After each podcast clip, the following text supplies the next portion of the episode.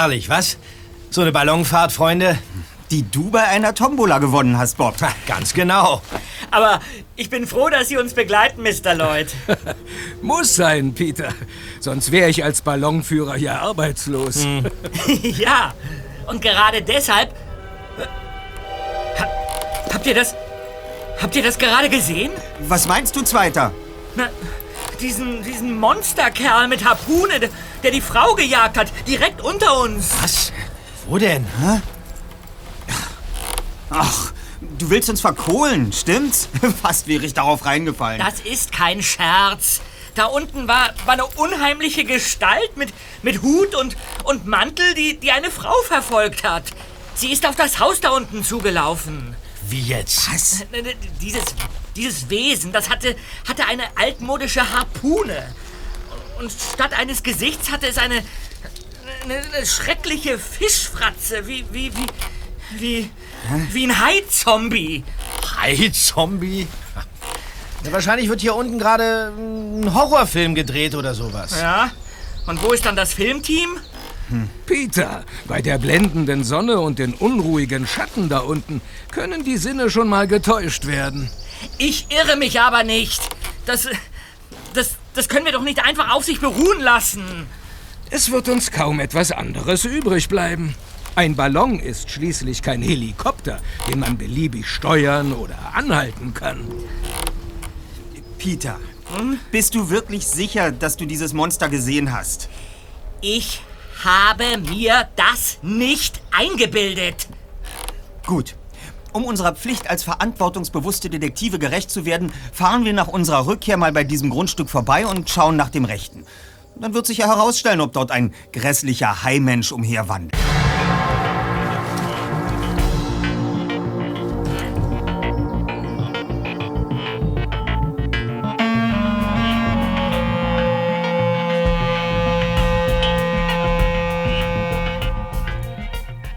Knapp eine Stunde später setzte Mr. Lloyd am vorgesehenen Punkt nahe Paradise Cove zur Landung an. Nachdem der Ballon auf dem Anhänger eines Pickups verstaut war, ging es zurück nach Rocky Beach. Auf dem Schrottplatz angekommen, prallte Justus mit einer auffällig gekleideten Dame zusammen.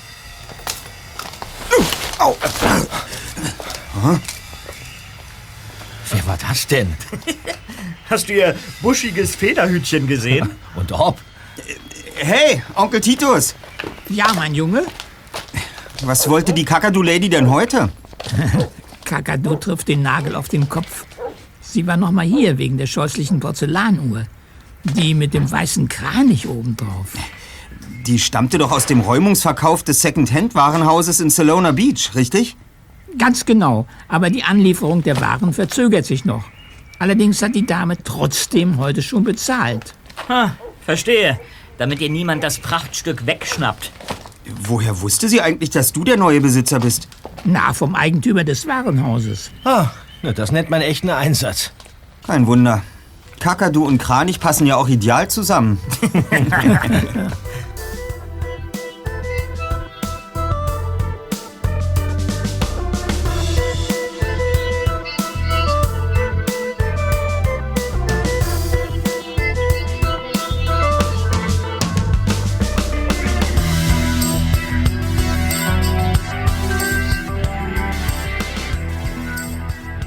Am frühen Abend machten sich die drei Detektive auf den Weg zu dem Haus, wo Peter die mysteriöse Szene mit dem Hai-Zombie beobachtet hatte. Neben der mächtigen Pforte waren zwei Briefkästen angebracht. Pembroke und Forrester. Keine Klingel. Dann können wir den Garten betreten. Okay.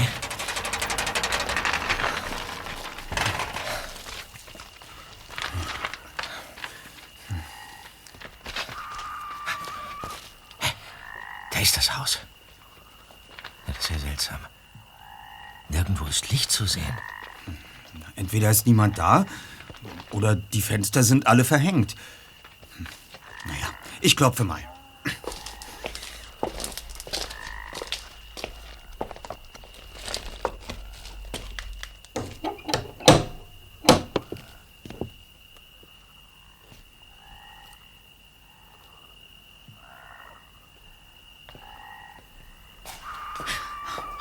kommt jemand.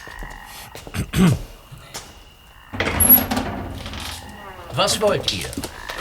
Entschuldigen Sie die Störung, Sir. Meine Freunde und ich haben eine Wanderung unternommen und dabei müssen wir irgendwie vom Weg abgekommen sein. Ja. Könnten Sie die Hausherren kurz fragen, ob wir bitte Ihr Telefon benutzen dürfen? Die Hausherrin? Ja, dort an der Garderobe hängen ein paar Damenhüte und... Ausgeschlossen. Mrs. Pembroke hat sich bereits zur Ruhe begeben. Verschwindet. Wie überaus gastfreundlich. Was? Ich dachte schon, diese bezopfte Vogelscheuche mit dem Kerzenständer in der Hand zieht gleich einen Zauberstab aus der Tasche und verwandelt uns in Sumpfkröten. Zumindest wissen wir jetzt, dass ich mich nicht geirrt habe. Ich habe heute Nachmittag eine Frau gesehen, hinter der dieser Hai-Zombie her war. Und jetzt ist sie im Haus. Ich schlage vor, dass wir eine kleine Außenbegehung unternehmen. Kommt, Kollegen. Ja, gut. Hey, da, da, da drüben am Fenster. Ja. Der Junge hat den Vorhang zur Seite geschoben und guckt zu uns herüber. Seht mal, er drückt einen Zettel gegen die Scheibe. Was? Da. Da steht Hilfe drauf. Er, er winkt uns zu sich. Los, kommt.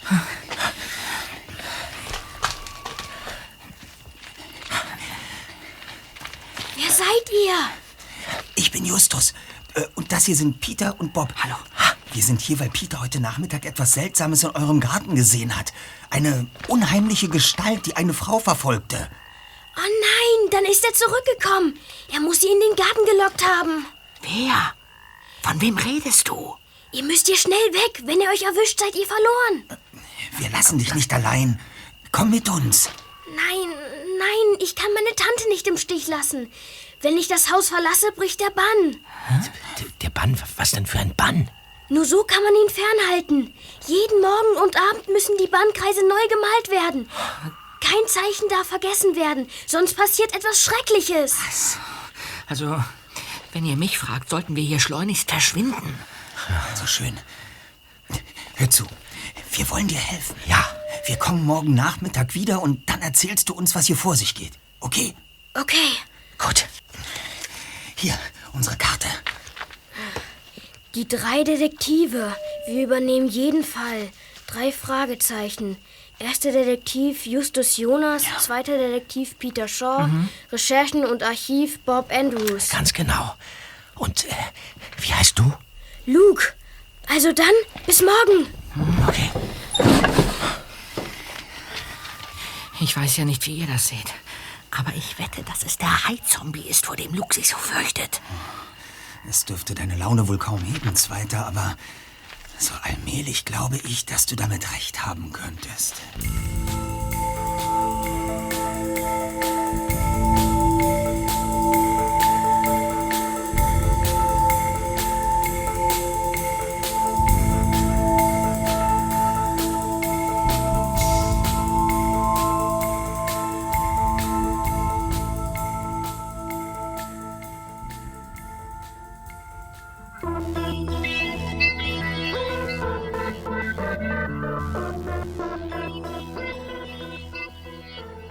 Mit Schlafsäcken, Taschenlampen und ihrer Detektivausrüstung ausgestattet, standen Justus, Bob und Peter am nächsten Nachmittag erneut vor dem unheimlichen Haus.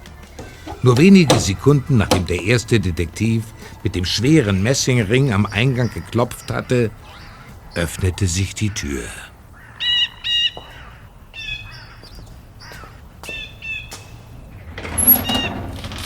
Äh, guten Tag, Sir. Wir. Ihr schon wieder? Ich habe doch gestern schon klar und deutlich gesagt, Mrs. Pembroke ist für euch nicht zu sprechen. Das ist doch gar nicht nötig. Wir möchten nämlich zu unserem Freund Luke. Davon ist mir nichts bekannt. Und unangemeldeter Ist schon Besuch. gut, Rupert. Wir werden ganz leise sein und Tante Gwendolyn bestimmt nicht stören. Also schön. Dann kommt mal rein. Ja, ja. Seid bitte leise und kommt mit.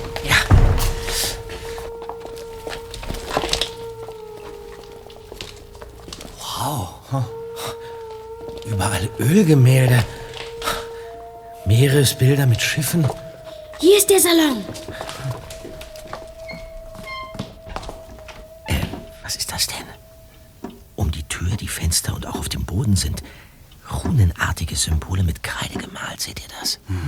Ihr könnt euch da aufs Sofa setzen. Ja, Danke. Also, ihr seid wirklich Detektive? ja, so ist es. Ja. Und äh, du wohnst hier? Nein, ich bin hier nur zu Besuch. Ich verbringe die Sommerferien immer hier bei meiner Tante Gwen. Okay. Sag mal, Luke, ist deine Tante verheiratet oder wohnt sie hier ganz allein? Mein Onkel Darren ist gestorben, als ich noch klein war. Ah, das tut mir leid. Für Tante Gwen war Darrens Tod ein schwerer Schlag. Aber sie wollte das Haus ihrer Vorfahren nicht aufgeben und ist deshalb mit ihrem Butler Rupert hier wohnen geblieben. Und äh, wieso hat er so eine merkwürdige Frisur? Rupert hat früher als Zauberer beim Varieté gearbeitet und war schon immer etwas speziell. Das war wohl einer der Gründe, warum Onkel Darren ihn damals eingestellt hat. Er mochte solche Leute. Ah, Und was hat dein Onkel beruflich gemacht? Ihm gehörte Celebrity Starshine, eine Firma in Hollywood, die Filmpartys und Preisverleihungen und so organisiert hat. aha. Gibt es die Firma noch? Ja, aber sicher nicht mehr lange.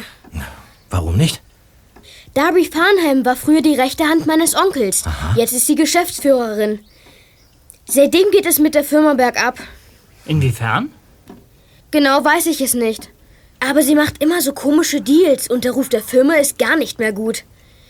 Tante Gwen will deswegen nichts mehr mit ihr zu tun haben und hat sogar den Anwalt eingeschaltet. Deine Tante will also juristisch gegen Mrs. Farnham vorgehen? So ist es. Das wird Darby Farnham natürlich ganz und gar nicht passen. Von dieser Sache mal abgesehen, hat deine Tante irgendwelche Feinde? Nicht, dass ich wüsste. Sie ist eigentlich überall beliebt. Tja, das ist doch mal. Äh, Was war das denn? Was meinst du? Der, der, der große Baum da im Garten, der hat. Der hat gerade blau aufgeleuchtet. Was? Ja, nur ganz kurz, so als wenn jemand den Baum wie eine Lampe an und gleich wieder ausgeknipst hätte. Kein Grund zur Sorge. Das ist mit Sicherheit eins von Earls Experimenten. Earl? Um ein wenig Leben in das große Haus zu holen, vermietet Tante Gwen seit Jahren das zweite Stockwerk an junge Leute, meistens an Studenten. Hm. Und äh, zurzeit wohnt da dieser Earl. Äh, sein Nachname ist vermutlich Forrester, richtig? Das stand zumindest am zweiten Briefkasten. Stimmt. Earl studiert Informatik und ist ein ziemlicher Eigenbrötler. Er sitzt ständig oben und bastelt an seinen Projekten herum. Irgendein Elektronikzeug. Ja, das klingt ja ziemlich geheimnisvoll. Also dieser Typ experimentiert mit, äh, mit Licht? Genau. Vor ein paar Tagen hat er zum Beispiel die komplette Veranda grün erleuchtet. Wozu das denn? Er forscht an neuartigen Neonleuchten, glaube ich. Na, gut zu wissen. Äh, doch kommen wir noch mal auf den Butler zurück. Wie genau kam Rupert denn hierher? Er hat auf einer Veranstaltung von meinem Onkel gezaubert. So haben sie sich kennengelernt. Darren war sofort hin und weg von Rupert und hat ihn auf der Stelle fest engagiert, um auch zu Hause das Rupert-Programm genießen zu können. Und äh, wie hat deine Tante reagiert, als ihr Mann plötzlich mit diesem kuriosen Showbutler ankam? Von meinen Eltern weiß ich, dass Tante Gwen ihn nicht so mochte. Aber Onkel Darren war ganz vernarrt in ihn. Deshalb hat er auch in seinem Testament verfügt, dass Rupert nach seinem Tod Bleiberecht in diesem Haus behält. Äh, Zusammen mit diesem Earl seid ihr hier jetzt also zu viert. Ja, Ansonsten gibt es niemanden, der Zutritt zum Haus hat? früher ist Lance Vaughn noch vorbeigekommen. Ah, Er ist Innenarchitekt und kannte meinen Onkel. Aber seit meine Tante sich so, so verändert hat, empfängt sie ja niemanden mehr. Wie hat sie sich denn verändert? Ich weiß auch nicht. Am Telefon war sie noch ganz normal. Aber als ich hier letzte Woche ankam, war alles anders als sonst. was war denn? Alle Türen verschlossen, alle Fenster zugehängt. Das ganze Haus ist jetzt wie eine Festung. Unheimlich. Außerdem hatte ich das Gefühl, dass meine Tante völlig vergessen hatte, dass ich komme. Sie war verwirrt, abwesend und ängstlich. Ah, Tante Gwen war früher immer so fröhlich. Aber jetzt? Ja, das ist in der Tat ein beunruhigender Wandel. Luke, gestern habe ich dir versprochen, dass wir gemeinsam eine Lösung finden und dieses Versprechen werde ich halten. Aber um dir helfen zu können, benötigen wir mehr Informationen zu der Gestalt im Garten. Du hast sie selber gesehen. Stimmt's? Ja, vor vier Tagen in der Nacht. Wegen des Gewitters konnte ich nicht einschlafen. Ich bin zum Fenster gegangen und habe die Vorhänge aufgezogen. Und dann? Und da stand sie im Garten. Im strömenden Regen, ganz still, wie eine böse Statue. Das ist ja unheimlich. Sie hatte einen zerrissenen Mantel an, einen breiten Hut auf und eine riesige Harpune in der Hand. Eine Harpune, ich hab's doch gewusst. Als es geblitzt hat, habe ich kurz ihr Gesicht gesehen. Riesige, tote Augen, graue Haut und ein furchtbares Maul mit spitzen Zähnen, wie bei einem Hai. Und wie ging es weiter? Als es nochmal geblitzt hat, war die Gestalt verschwunden. Was? Am nächsten Morgen wollte ich Tante Gwen von meinem unheimlichen Erlebnis erzählen, aber... Da kommt sie, Tante Gwen. Woher weißt du das?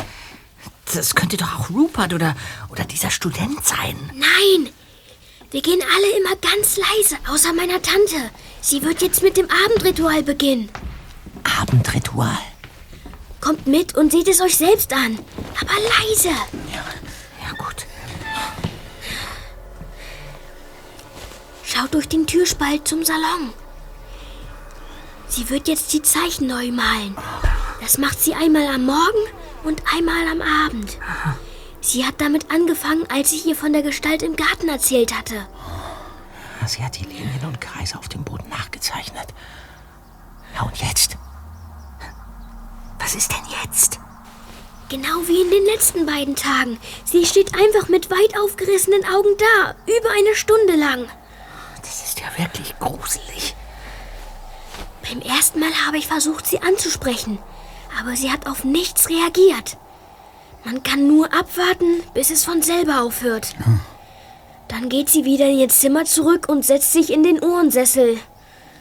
Überaus rätselhaft. Sag mal, nimmt deine Tante vielleicht seit kurzem irgendwelche Medikamente oder, oder andere Dinge zu sich? Ganz bestimmt nicht. Tante Gwen ist kerngesund und trinkt auch kein Alkohol. Diese Möglichkeit können wir also ausschließen. Deine Tante. Sie hat uns gesehen und kommt raus. Da, du! Oh, au! Wohin? Du hast das Unheil über uns gebracht. Bitte hör auf, Tante Gwen. Das ist Justus, ein Freund von mir. Mrs. Pembroke, wer bin ich? Warum hab ich das Unheil über Sie gebracht?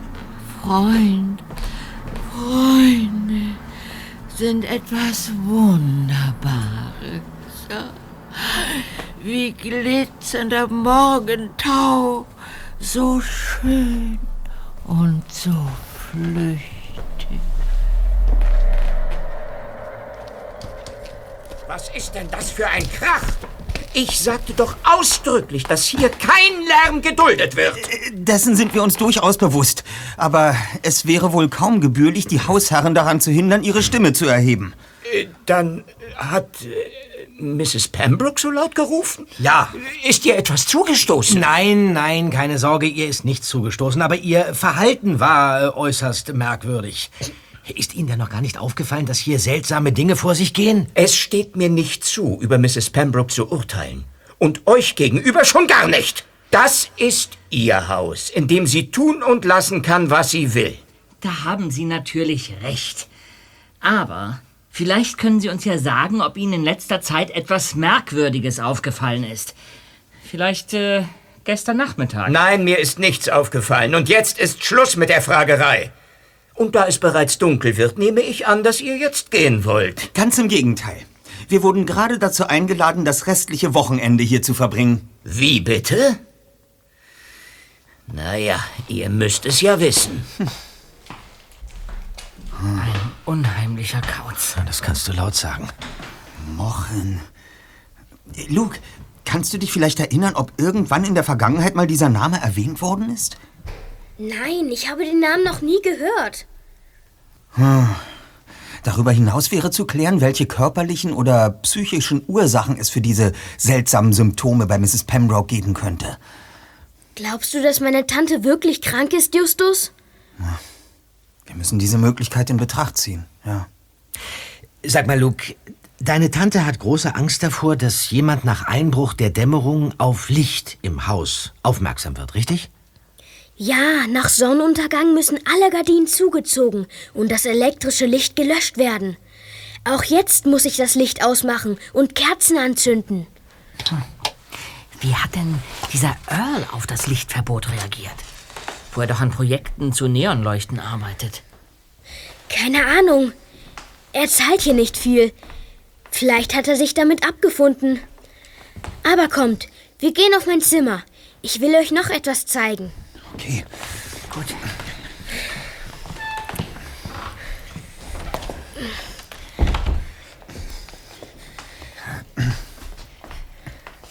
Auf dem Schreibtisch meiner Tante habe ich das hier gefunden. Hier. Was ist das? Es, es handelt sich um ein zwei Wochen altes Kaufangebot für dieses Haus. Unterzeichnet von einem gewissen Alvin Cray.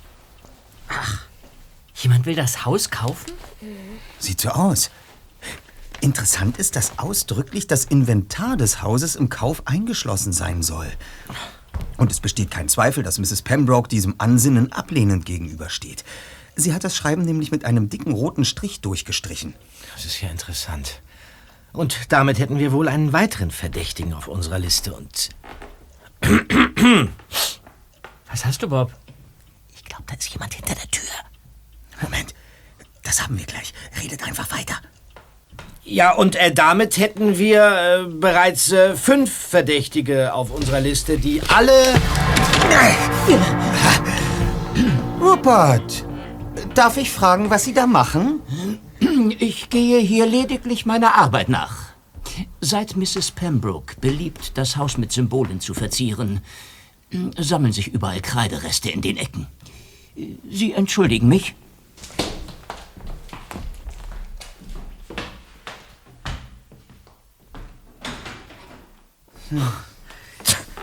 Das war doch glatt gelogen. Der Typ wollte uns ausspionieren. Ich verstehe das nicht. Bisher war Rupert nie sonderlich neugierig.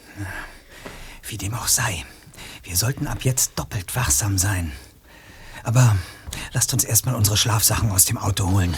Gute Idee. Kommt, Kollegen.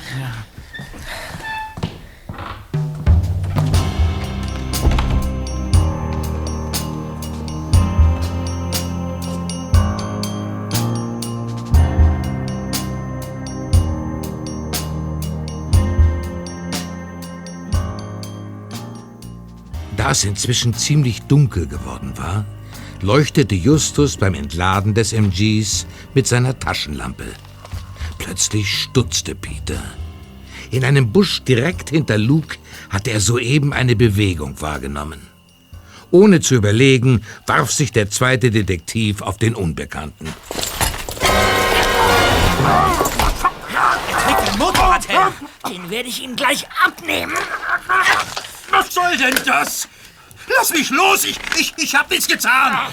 Vermummt in fremden Gärten herumschleichen, das, das nennen Sie nichts getan. Das mache ich doch nur wegen Rupert! Sie sind doch Mr. Vaughn? Äh, so ist es. Moment mal, das ist Mr. Vaughn? Der, der, der, Innenarchitekt? Genau der bin ich.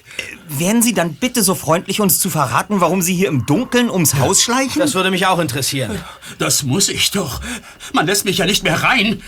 Dabei bin ich mir sicher, dass Gwendoline tief im Inneren dasselbe für mich empfindet, wie ich für sie. Wie dürfen wir das denn verstehen? Also, für mich ist die Sache klar. Dieser verschlagene Butler hat Mrs. Pembroke mit irgendwelchen Tricks den Kopf verdreht. Und nun will sie nichts mehr von mir wissen. Aber so leicht gibt ein Lance Vaughn nicht auf. Dieser Freak wird Gwendoline nie bekommen. Niemals! Der Typ war ja ziemlich verstrahlt. Mag sein, Peter, aber so habe ich ihn noch nicht erlebt. Und von seinen Gefühlen für Tante Gwen wusste ich auch nichts. Hey. Hier, hier liegt was im Gras. Was denn? Was ist das denn? Das ist eine, eine Art Pin. Ja. Ja, den muss Vaughn wohl verloren haben, als Peter ihn am Boden hatte. Guck mal hier. Zeig mal. Ja, ein silberner Anstecker mit einem kleinen Emblem. Ein neunzackiger Stern, in dem zweimal der Buchstabe A eingraviert ist. Ein Stern mit zwei A, kann ich mal sehen? Hier. Symbol kenne ich. Es ist das Erkennungszeichen von Comtesse Alanas Astralgesellschaft. Eine Art esoterischer Zirkel in Bel Air. Nie davon gehört. Und woher kennst du diesen seltsamen Verein, Luke? Weil Cortez Alana niemand anders ist als Darby Farnham. Wie jetzt? Die jetzige Chefin von Celebrity Starshine? Ganz genau. Dieser Astralquatsch ist ihr Hobby. Ach. Tante Gwen hat aber immer gesagt, dass sie diesen Hellseher-Humbug nur macht, um leichtgläubigen reichen Leuten das Geld aus der Tasche zu ziehen. Und Mr. Vaughn ist einer ihrer Anhänger. Naja, passt ja ganz gut zu seinem Sockenschuss. Und somit haben wir nun eine direkte Verbindung zwischen zwei Personen, die jeweils auf höchst unterschiedliche Weise in Beziehung zu Mrs. Pembroke stehen.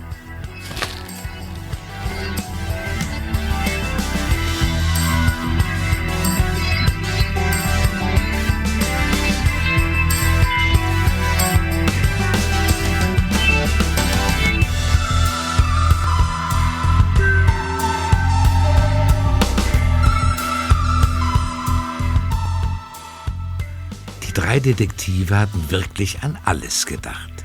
Während Peter den Butler Rupert in seinem Zimmer aufsuchte, um ihn abzulenken, installierten Justus und Bob eine drahtlose Kamera mit Nachtsichtfunktion im Flur des ersten Stockwerks. Auf diese Weise konnten sie mit einem kleinen Monitor unbemerkt von Lukes Zimmer aus den Flur im Auge behalten, falls etwas passieren sollte. Bob übernahm als erster die Nachtwache. Stunden vergingen, ohne dass sich irgendetwas Verdächtiges regte. Doch kurz nach zwei Uhr morgens wurde plötzlich die Tür aufgerissen und eine Gestalt im weißen Nachthemd stürzte ins Zimmer. Das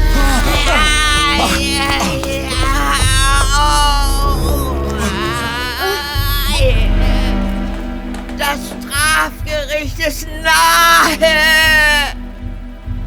Und am Garten, meine Seele ist da draußen. Das ist. Das, aber. Der Dämon hat sie mir geraubt und hetzt sie jetzt auf mich. Sie soll mich in seine Arme treiben. Was. Seid euch gewiss, ihr Schäfchen. Diesmal kommt er nicht um zu sehen, sondern um zu fressen. Was ist, Kollegen? Braucht ihr eine extra Einladung? Was? Sie, sie, sie ist weg. Wer, Bob?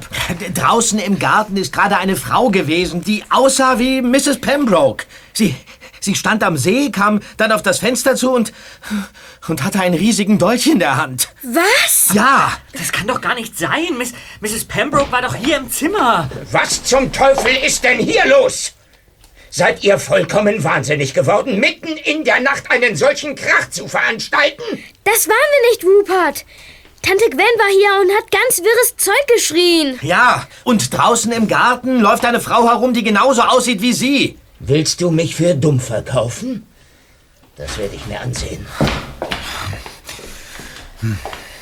Peter, du läufst in den ersten Stock und siehst nach, ob Mrs. Pembroke wieder auf ihrem Zimmer ist und ob es ihr gut geht. Bob und ich folgen Rupert in den Garten, um die Frau zu suchen. Okay. Jeder von uns nimmt Funkgerät und Taschenlampe mit. Und ich? Du, Luke, bleibst mit dem Nachtsichtfernglas hier am Fenster und meldest dich sofort, wenn du etwas Auffälliges entdeckst. Und jetzt los!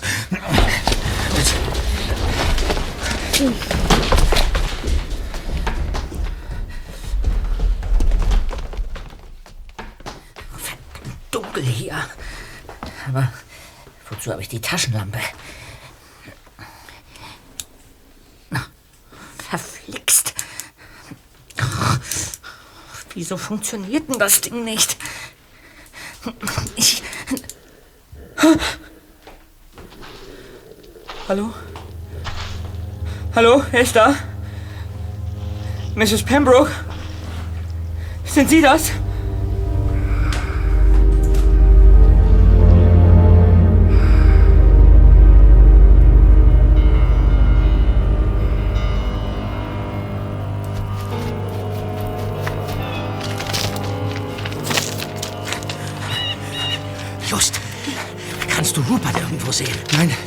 Weder ihn noch die weiße Frau.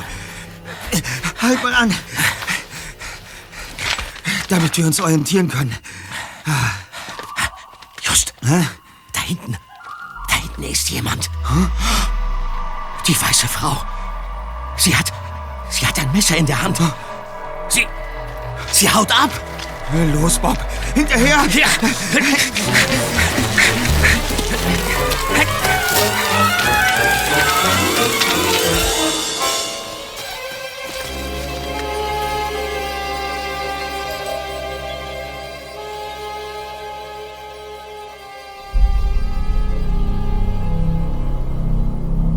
Peters Nerven waren zum Zerreißen gespannt. Was war das gerade für ein Geräusch gewesen? Um ihn herum war es stockdunkel. Lauschend hielt er den Atem an.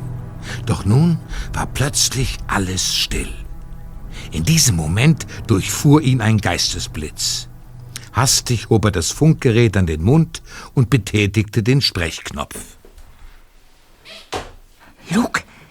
Luke! Hier, Peter! Kannst du mich hören? Luke! Luke! Hier, Luke, entschuldige, dass du warten musstest. Aber der Strom ist ausgefallen und ich musste die Kerzen anzünden. Na, großartig. Luke! Luke, ich brauche dringend deine Unterstützung. Ich kann die Hand nicht vor Augen sehen. Schau auf den Monitor der Nachtbildkamera und sag mir Bescheid, wenn ich beim Gehen irgendwelchen Gegenständen zu nahe komme, okay?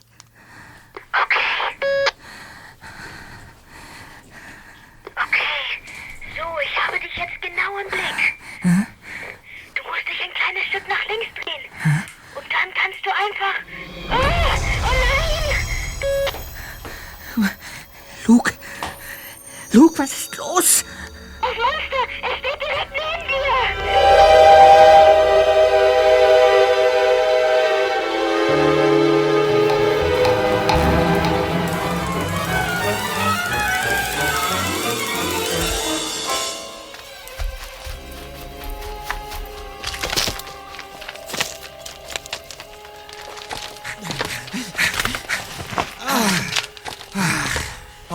Verflixt.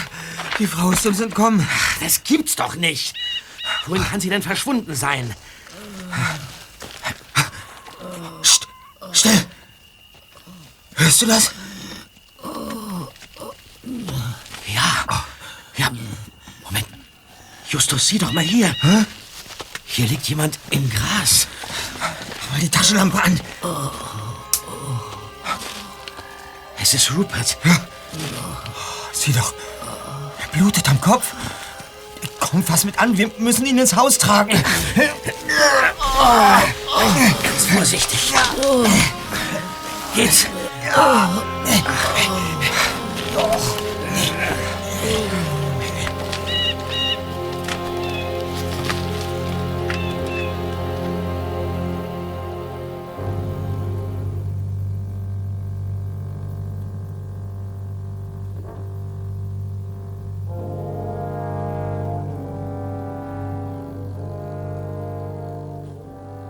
Das Herz des zweiten Detektivs raste, denn nun konnte er ganz deutlich hören, wie sich ihm schlurfende Schritte näherten.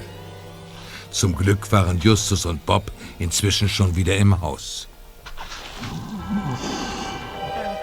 Nein, nicht. Nein, bitte. Bitte tun Sie mir nichts.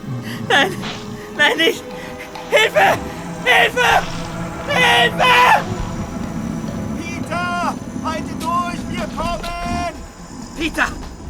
Peter, wo steckst du?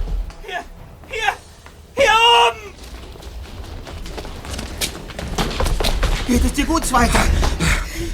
Ich, ich bin noch halbwegs ganz. Da, da kommt, da kommt Luke. Wo ist das Monster? Das Monster? Es war hier? Der, der Hai-Zombie.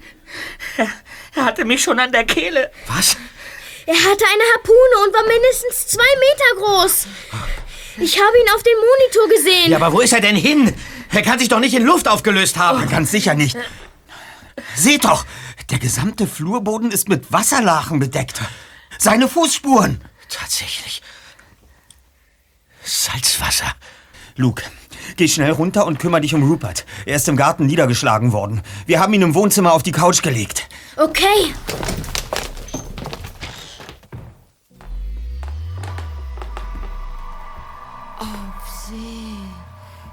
Seinen Anfang und dort wird es auch enden. Mrs. Pembroke! Oh, auf See nahm es seinen Anfang. Die Tiefe erwartet mich. Kommen Sie, Madame. Ich bringe Sie wieder auf Ihr Zimmer. Sie, Sie müssen schlafen, ja? Müde, kann allein. Verstehst du das, Justus? Momentan kann ich mir keinen Reim darauf machen. Und, und was machen wir jetzt? Wir suchen den Hai-Zombie.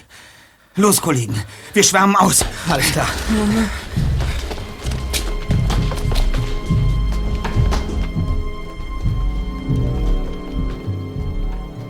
Doch abgesehen von den Wasserpfützen im Flur war von dem Harpunier nicht die geringste Spur zu finden. Justus wollte noch einen Schrank überprüfen, aber die Türen waren fest verschlossen. Dafür hatte sich Rupert, der Butler, von seinem Schlag auf den Kopf wieder einigermaßen erholt. Sie sind also von hinten niedergeschlagen worden, Rupert? So ist es. Aber ich habe weder eine fremde Frau noch ein Monster gesehen. Und bevor ihr mir weitere Löcher in den Bauch fragt, schaue ich jetzt erst einmal nach Earl.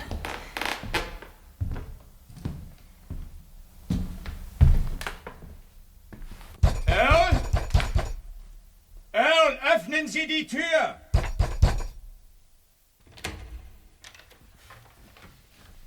Entschuldigen Sie die Störung, aber ist mit Ihnen alles in Ordnung?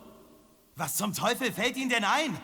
Ob mit mir alles in Ordnung ist? Fragen Sie sich das selbst mal. Eine Unverschämtheit. Gute Nacht. Na, das scheint ja ein angenehmer Untermieter zu sein. Kommt mit in mein Zimmer. Okay.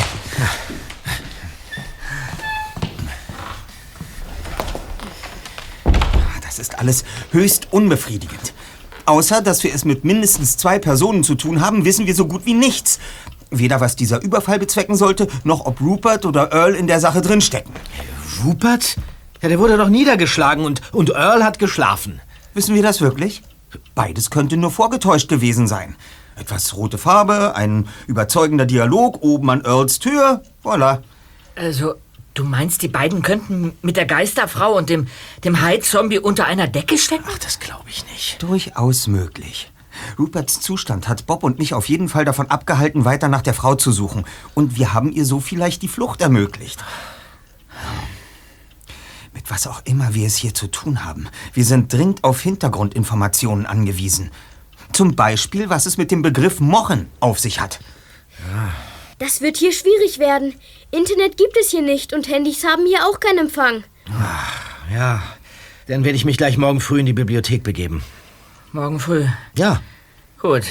Und was machen wir jetzt? Die weiteren Besprechungen verschieben und uns schlafen legen, Kollegen. Ich bin hundemüde. Ich auch.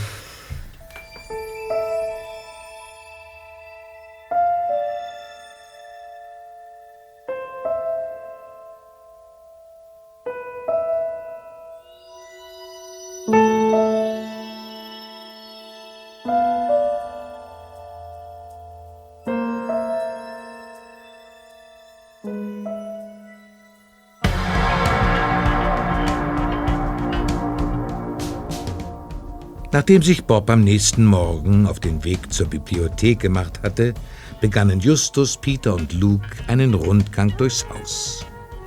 Dabei begegneten sie auch Mrs. Pembroke, die soeben ihr Morgenritual beendet hatte und nun leise flüsternd wieder nach oben ging. Sag mal, Luke, was hat es eigentlich mit der Schmucksäule auf sich? Mit welcher? Mit der, die dort zwischen dem Kranichbild und dem Wandteppich steht. Keine Ahnung. Stand da vielleicht mal etwas drauf? Ja, da stand mal eine Uhr mit einem Kranich drauf. Der gehörte mit dem Bild und dem Wandteppich zusammen. Auf dem Teppich ist ja auch ein Kranich. Ja, das stimmt. Mehr weiß ich darüber aber auch nicht. So. Bis auf Ruperts Zimmer sind wir mit dem Erdgeschoss durch. Dann schlage ich vor, dass wir jetzt zu Earl in den zweiten Stock gehen. Okay. Was ist das denn? Was hast du, Erster? Unsere Minikamera, die hier über dem Gemälde hing. Sie ist verschwunden. Na toll. Und als Täter könnte jeder unserer Verdächtigen in Frage kommen.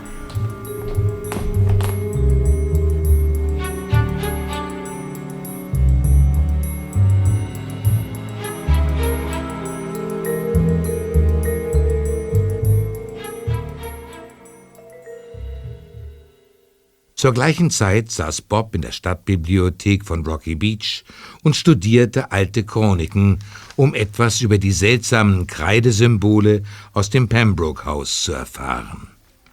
Plötzlich wurde er gestört.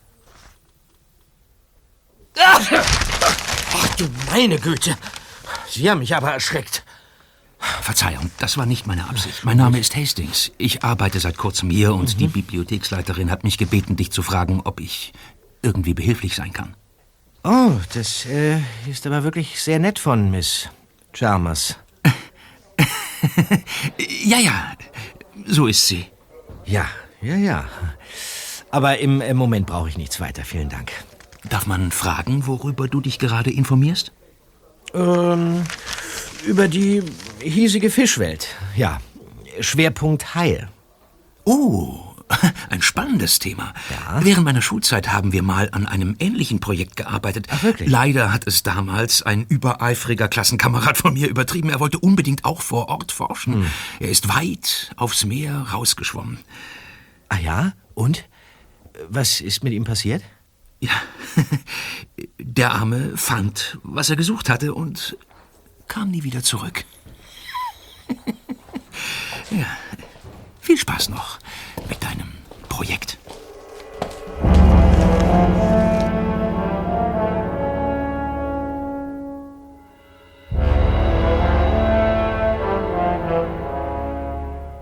Justus, Peter und Luke waren in der Zwischenzeit im ersten Stock auf mehrere große Papierrollen gestoßen, die aufrecht in einem hohen Bastkorb standen. Ja, so ähnlich lagere ich meine Filmposter auch, Luke. Äh, darf man da mal reinschauen? Klar, mit Film hat das aber bestimmt nichts zu tun. Wahrscheinlich sind das Kunstdrucke oder so. Ha. Aha. Das ist ein Plakat mit einem Schwarz-Weiß-Foto einer blonden Frau. Aha, und, und was steht darunter? Ah, erleben Sie Mina Grandon, Botschafterin im Reich der Geister. Hä, Ist das ein, ist das ein Werbeplakat für eine spiritistische Sitzung? Ja, nicht für irgendeine, Peter. Wenn ich mich nicht täusche, war Mina Grandon eine der bekanntesten Geisterbeschwörerinnen Amerikas, die vor allem wegen ihres Streits mit dem legendären Magier Houdini bekannt geworden ist. Ach. Die Großeltern von Tante Gwen waren große Fans von Mina Granton. Dieser Geisterkram war damals total in. In der Tat. Gib mal her. Ja? Vorsichtig. Mal sehen, was wir hier haben. Aha. Ui. Noch ein Foto von Mina Grandon. Hier schweben drei Kraniche über ihrem Kopf. Und was steht da drunter? Die Trinität der Geistervögel. Äh, Luke, hat, äh, hat deine Tante denn auch eine Schwäche für Übersinnliches? Gar nicht. Sie hat sich deswegen mehrmals über ihre Großeltern lustig gemacht. Also würde dieses Thema auch nicht taugen, irgendwelche Ängste bei Mrs. Pembroke zu schüren. Hm. Aber wir sollten jetzt endlich Earl einen Besuch abstatten. Ja, dann auf in den zweiten Stock. Ja.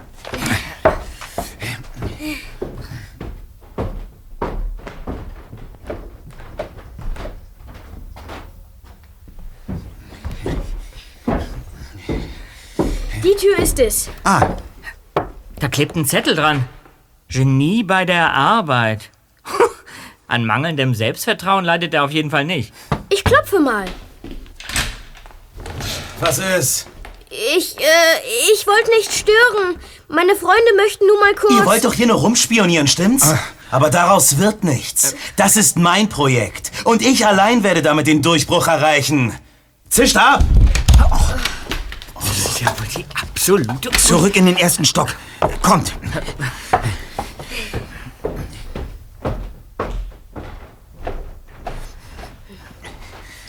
Hört mal, habt ihr den geöffneten Kleiderschrank in Earls Zimmer gesehen? Nur kurz. Wieso fragst du, Erster? Er gleicht diesem Schrank hier auf dem Flur wie ein Ei dem anderen. Und statt Kleidungsstücken waren im Inneren von Earls Schrank an der Rückwand zwei längliche Griffe zu erkennen. Wie jetzt? Du glaubst, dass es sich dabei um einen Geheimgang handelt? Und sich hinter diesem Schrank hier auf dem Flur einer seiner Ausgänge befinden könnte? Exakt, Zweiter. Na, dann wollen wir diesem verschlossenen Stück mal auf den Grund gehen. Wow, du hast ein Dietrich-Set dabei? Großartig! Habe ich immer dabei. So. Sesam, öffne dich. Gut gemacht. Ah. Wie ich es mir gedacht habe. Dieses Schloss lässt sich von beiden Seiten öffnen. Ja, was bei einem normalen Kleiderschrank vollkommen sinnlos wäre. Lauter Damenjacken. Ah! Bingo! Auch hier befinden sich zwei Griffe an der Rückwand. Hoffentlich taucht Rupert jetzt nicht auf.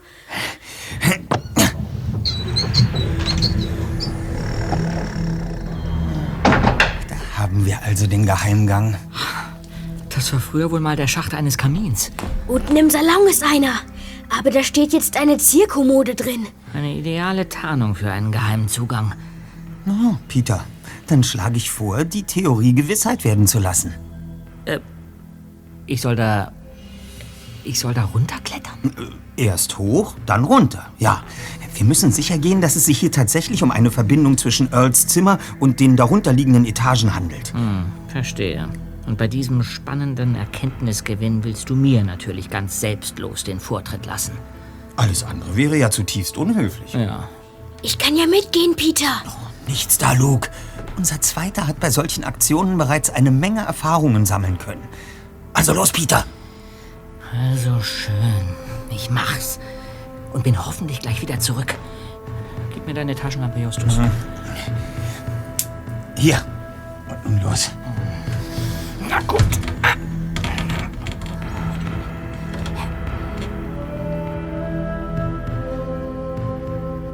Die nächsten Minuten kamen Justus und Luke wie eine Ewigkeit vor. Doch schließlich kehrte Peter wieder aus dem Schacht zurück und stieg vorsichtig aus dem Schrank.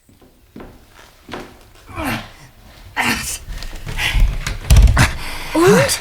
Nun erzähl schon, Peter. Es ist genau so, wie Justus es vermutet hat. Eisensprossen führen in dem Schacht nach unten in den Salon und nach oben zu Earls Zimmer. Aha. Und durch den Spalt der Schrankrückwand konnte ich in sein Zimmer gucken. Und was meint ihr, was dort an der Garderobe hing? Ein langer, schwarzer Mantel. Dann ist Earl also der Dämon? Hm, Für ein abschließendes Urteil ist es noch zu früh. Aber die jetzige Sachlage deutet zumindest stark darauf hin.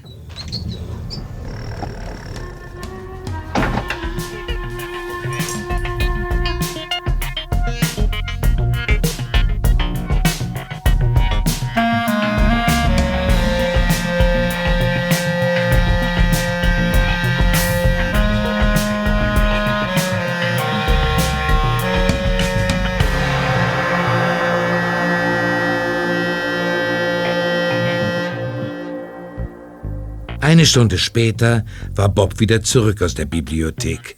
Aufgeregt erzählten die Jungen einander von ihren abenteuerlichen Erlebnissen. Zuletzt berichtete Bob von seiner merkwürdigen Begegnung in der Bibliothek. Also, der Typ in der Bibliothek hatte einen ganz komischen roten Bart, aber ich, ich glaube, der war nicht echt.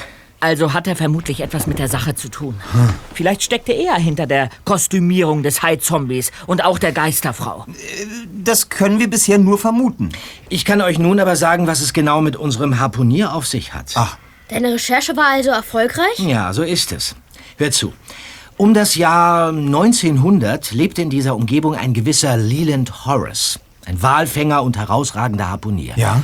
Er muss ein Baum von einem Mann gewesen sein, annähernd sieben Fuß groß.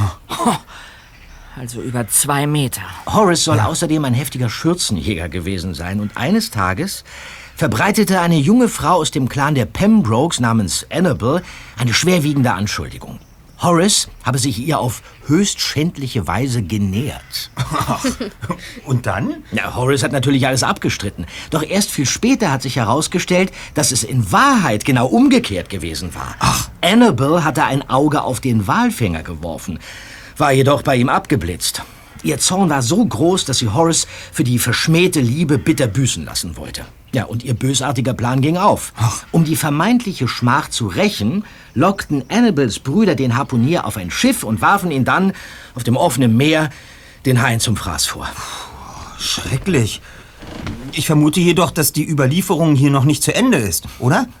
Nein, denn kurz vor seinem Ende soll Horace einen Fluch gegen seine Peiniger ausgestoßen haben. Ein Fluch? Wartet, ich hab's mir hier notiert. Was ist denn? Hier. Eines Tages werde ich im Antlitz der Seebestie aus der Dunkelheit zurückkehren und schreckliche Rache über euch bringen. Ich werde euer Licht finden und für immer auslöschen. Himmel, der Fluch hat sich also erfüllt. Horace ist zurückgekommen, um sich als High-Dämon zu rächen. Hm. Das zumindest soll Mrs. Pembroke glauben. Ja, und als ich in einem Buch ein zeitgenössisches Porträt der Pembrokes gefunden habe, ist mir auch klar geworden, warum Lukes Tante gestern so heftig auf dich reagiert hat, Justus. Ach. Ja, du hast nämlich eine verblüffende Ähnlichkeit mit Cedric Pembroke, dem fanatischsten der vier Brüder. Sie hat in dir also einen der Hauptschuldigen für den Fluch gesehen. Deshalb die Ohrfeige. Ja, und die Beschimpfung. Das Wort Mochen ist walisisch und bedeutet nichts anderes als Schwein. Wie schmeichelhaft. Und hast du auch etwas über die Kreidezeichen herausgefunden? Ja, auch die Symbole sind walisischen Ursprungs. Und richtig angeordnet sollen sie vor Unglück und bösen Geistern schützen. Aber was ist die Ursache dafür, dass Mrs. Pembroke plötzlich so labil und verwirrt wurde? Das Essen. Rupert bereitet doch für alle im Haus das Essen zu. Das wäre ein Kinderspiel für ihn, Lukes Tante irgendein Mittel reinzumischen. Schlaue kleine Racker. Oh, Rupert mit einer Harpune. Was haben Sie vor? Es wird Ihnen wohl kaum gelingen, uns alle nacheinander abzustechen. Immer mit der Ruhe. Ich will nur mit euch reden. Darüber, dass Sie meine Tante mit Drogen vergiften, so dass sie nicht mehr klar denken kann? Ihr seid zwar kluge Jungs, aber ihr zieht die falschen Schlüsse. Ich könnte Mrs. Pembroke niemals etwas antun. Ach, und Luke, Hm? dieses Tablettenröhrchen, das du meinst, das ich immer dabei habe, das sind Schmerzmittel, die ich gegen meine Arthritis in meinen Händen einnehme. Hier, Hm.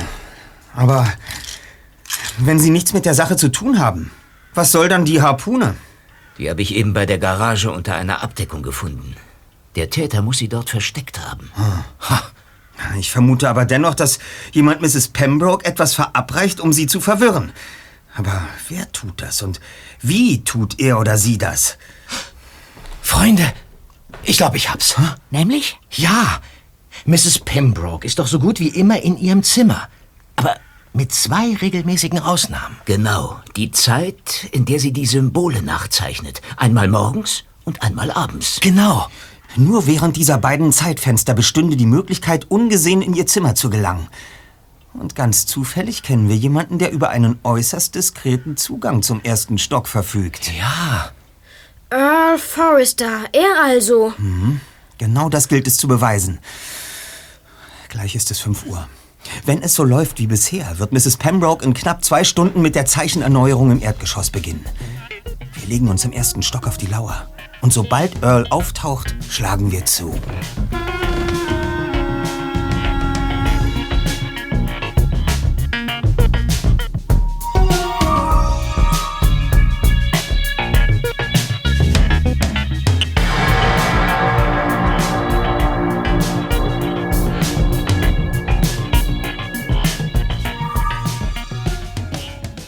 Wie verabredet waren die Jungen und Rupert um 7 Uhr auf ihrem Posten. Mrs. Pembroke befand sich bereits im Salon und zeichnete die Symbole nach. Kaum dass zwei Minuten vergangen waren, öffnete sich der Kleiderschrank und... Auf ihn!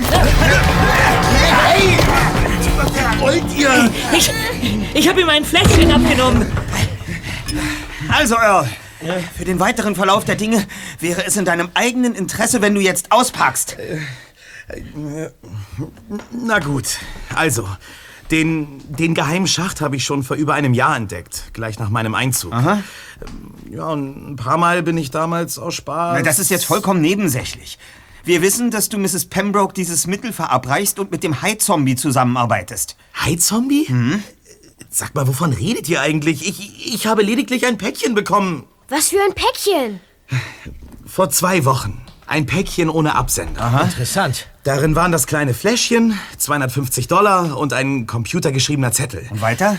Darauf stand, dass ich weitere 250 Dollar bekommen würde, wenn ich ab jetzt jeden Morgen und Abend 20 Tropfen dieser Flüssigkeit in Mrs. Pembrokes Zimmer verteile, sobald sie es verlässt. Morgens auf ihrem Lieblingssessel und abends auf ihrem Kopfkissen. Oh, auf diese Weise atmet sie nahezu durchgängig die Dämpfe dieser halluzinogenen Substanz ein. Kein Wunder, dass sie unter dauerhaften Bewusstseinsstörungen leidet. Ist Ihnen in Ihrem kleinen Kopf nicht der Gedanke gekommen, dass Sie damit fortgesetzte Körperverletzung und Beihilfe zu einer Straftat begehen? nein, ich... Äh, Gut, also beim zweiten Mal kam dann wahrscheinlich die Anweisung, dass du von nun an das Gästezimmerfenster geöffnet lassen sollst. Stimmt's? Damit der Hai-Zombie ungehindert ins Haus konnte. Ja, ich sollte das Fenster offen halten. Und was ist mit dem schwarzen Mantel? Was soll damit sein? Ich bin ein Fan von dem Film Men in Black. Ha, verstehe. Aber die gestohlene Kamera geht auch auf dein Konto, oder? Ja, das war ich. Mitten in der Nacht kam eine SMS mit der Anweisung, eine versteckte Kamera im Flur des ersten Stocks zu suchen und abzunehmen. Eine SMS? Aber man hat hier doch nirgends Netzempfang. Oben bei mir funktioniert es einwandfrei. Hm. Du bleibst also dabei, dass du keine Ahnung hast, wer dein Auftraggeber ist? Glaubt mir, ich habe nicht den geringsten Schimmer. Ich kenne nur die Mobilfunknummer, von der aus ich die Nachricht bekommen habe. Hm. Die wichtigste Frage ist nach wie vor ungeklärt. Wer steckt hinter der ganzen Sache? Lance Vaughn, Darby Farnham oder doch Mr. Cray? Cray? Ja, Alvin Cray, den Namen habe ich auch recherchiert. Er ist ein Baumulti aus Santa Barbara, der Anteile an zig verschiedenen Firmen hält und damit das große Geld gemacht hat. Aus der Baubranche also. Ja. Dann geht es ihm vielleicht gar nicht um das Haus, sondern um das Grundstück. Und dann habe ich noch etwas über Comtesse Alana, bei der es sich bekanntlich um Darby Farnham handelt, herausgefunden. Vor elf Jahren hat sie die Vereinigung für transzendente Kontakte gegründet. Ja, und der Laden brummt. Ich habe hier ein Foto von der zehnjährigen Jubiläumsveranstaltung. Hier. Da sind ja eine Menge Leute drauf. Mhm. Aber die beiden Männer hier, das sind Alvin Cray und Mr. Vaughn. Hm. Dann gehören Vaughn und Cray also beide zu diesem seltsamen Zirkel von Comtesse Alana. Ha. Also, da die Fäden bei Darby Farnham zusammenzulaufen scheinen, sollten wir bei ihr ansetzen. Und außerdem... Ach, das... Das gibt es doch nicht. Was hast du denn, Just? Diese Frau hier auf dem Foto. Die mit dem schrecklichen Federhut. Ja? Die kennen wir. Das ist Mrs. Darby Farnham. Wirklich? Das ist doch die Kakadu-Frau, die neulich bei uns auf dem Schrottplatz die Uhr mit dem Vogel drauf kaufen wollte. Ja. Kakadu und Kranich. Ha. Rupert, können Sie uns noch etwas über das Kranichbild, den Wandteppich mit dem Kranich drauf und die leere Säule im Erdgeschoss erzählen? Selbstverständlich. Das Kranich-Ensemble stammte noch von Mrs. Pembrokes Großeltern. Angeblich gehörten die Sachen vorher einer Magierin oder Wahrsagerin. Aber vor 15 Jahren musste die Uhr repariert werden. Einen Tag später teilte der Uhrmacher mit, dass die Kranichuhr aus seiner Werkstatt gestohlen worden war. Und seitdem blieb die Uhr verschollen. So etwas ähnliches dachte ich mir. Es passt also alles zusammen. Was passt zusammen, Justus? Später, Peter. Zur Vorbereitung des großen Finales möchte ich Sie, Rupert, nun bitten, telefonisch einige Einladungen auszusprechen. Einladungen? An wen denn? An all unsere Verdächtigen. Jedem Einzelnen wird Rupert eine wichtige Neuigkeit mitteilen, verbunden mit der Einladung zu einem abendlichen Treffen hier vor Ort. Diesem Köder wird keiner von Ihnen widerstehen können.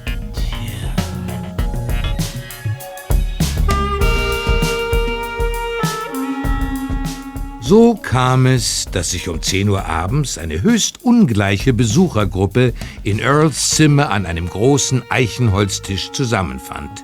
der nervöse Architekt Lance Vaughn, der äußerst gelassen scheinende Bauunternehmer Alvin Cray und Darby Farnham, alias Comtesse Alana, die mit ihrer zitronengelben Federmütze im wahrsten Sinne des Wortes den Vogel abschoss.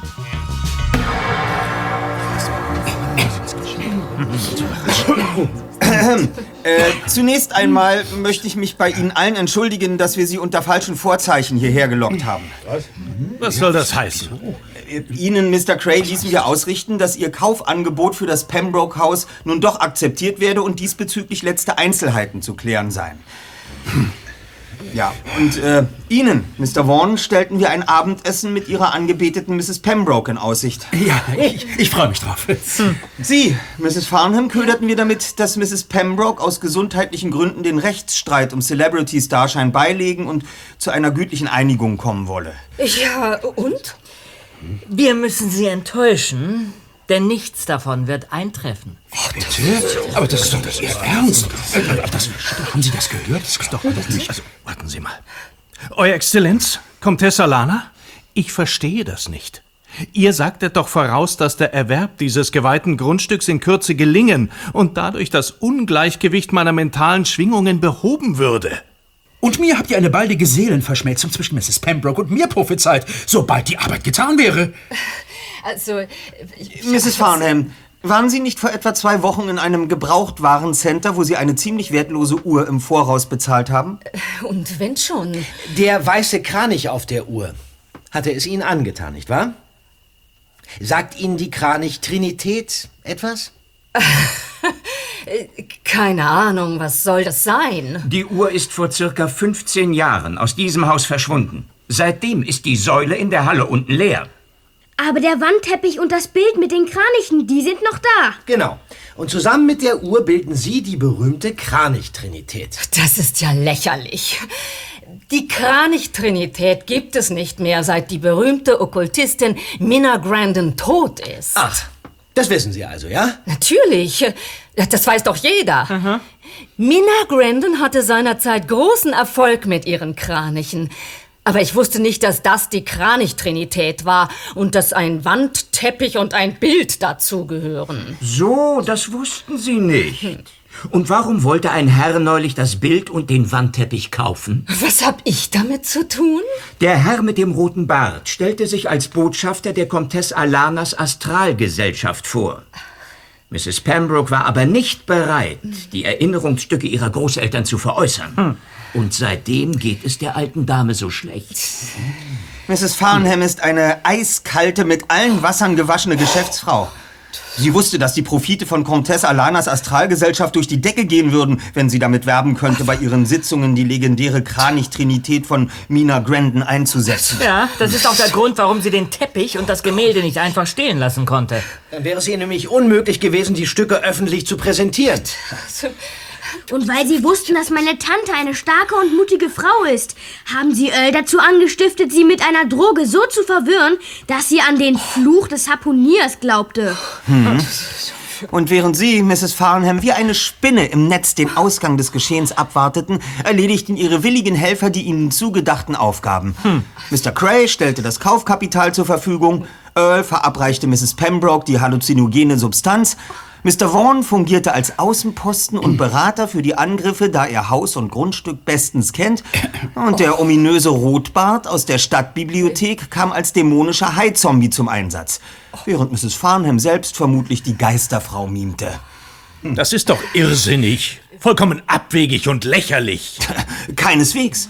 Denn jeder von ihnen versprach sich einen individuellen Nutzen von den Aktionen. Sei es mentales Gleichgewicht, eine heraufbeschworene Romanze oder schlicht und einfach 500 Dollar. Ja. In Wirklichkeit waren sie alle Marionetten, die Mrs. Farnham nach Lust und Laune für sich tanzen ließ. Ihre Terroraktionen sollten Mrs. Pembroke in Panik versetzen, sodass sie das Haus samt Inventar schließlich doch verkaufen würde. Ja. Sie haben Earl bezahlt und ihm das Betäubungsmittel geschickt. Ich kenne den Studenten gar nicht. Das glaube ich Ihnen sogar. Dennoch haben Sie ihm Ihre Anweisungen zukommen lassen. Wie das, du Schlauberger? Per SMS. Justus, äh, hier gibt es doch gar keinen Empfang. Ähm, naja, möglicherweise doch. Klar, dass hier Empfang gibt. Also. Oh, das ist, äh... Ihr Handy also, Mrs. Farnham. Mit einer Prepaid-Karte für besondere Zwecke, wie ich annehme. Äh, deshalb habe ich für unser kleines Stell-dich-ein Earls Räumlichkeiten gewählt, da nur hier Netzempfang besteht. Damit wäre eindeutig bewiesen, Mrs. Farnham, dass Sie es waren, die Earl zu seinen Taten angestiftet haben. Und warum sollte ich das tun? Das Haus interessiert mich nicht. Na, das Haus nicht, aber die legendäre Kranich-Trinität. Mit dieser Show-Einlage könnten Sie den Umsatz Ihrer obskuren Astralgesellschaft bis ins Unermessliche steigern. Genug jetzt. Die Komödie ist aus.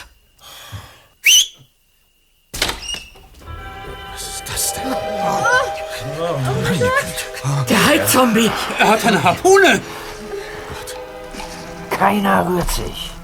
Oder es gibt dünnen Hering am Spieß. Du da!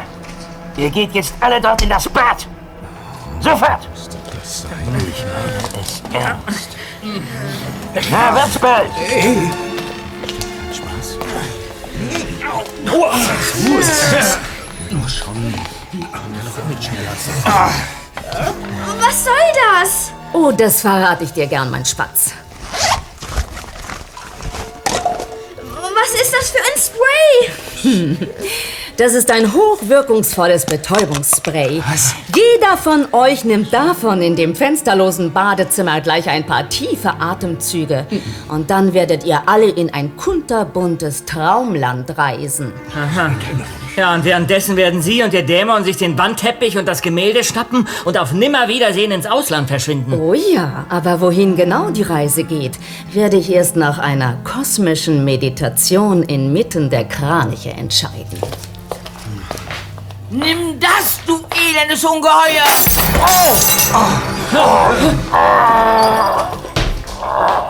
Tante Gwen! Du hast ihn mit dem Erkältungsbad ausgenockt. Du mieses Dreckst! Du bleibst, wo du bist, Darby! Bravo, Mrs. Pembroke. Sie haben dem Fluch des Harpuniers soeben eigenhändig ein Ende gesetzt. Und du bist wieder gesund. Also gesund wäre zu viel gesagt.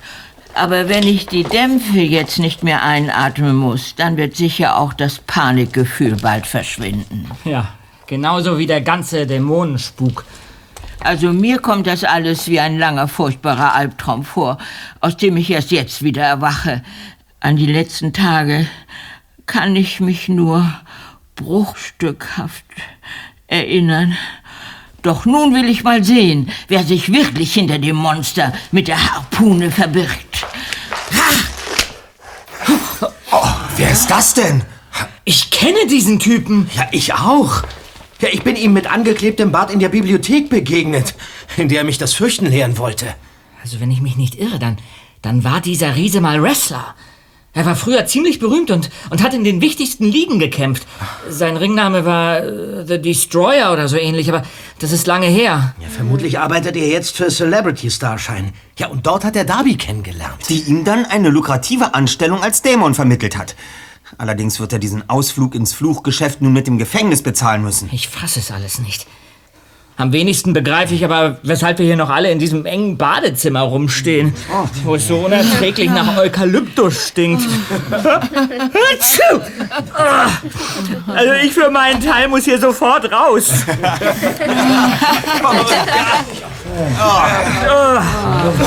oh.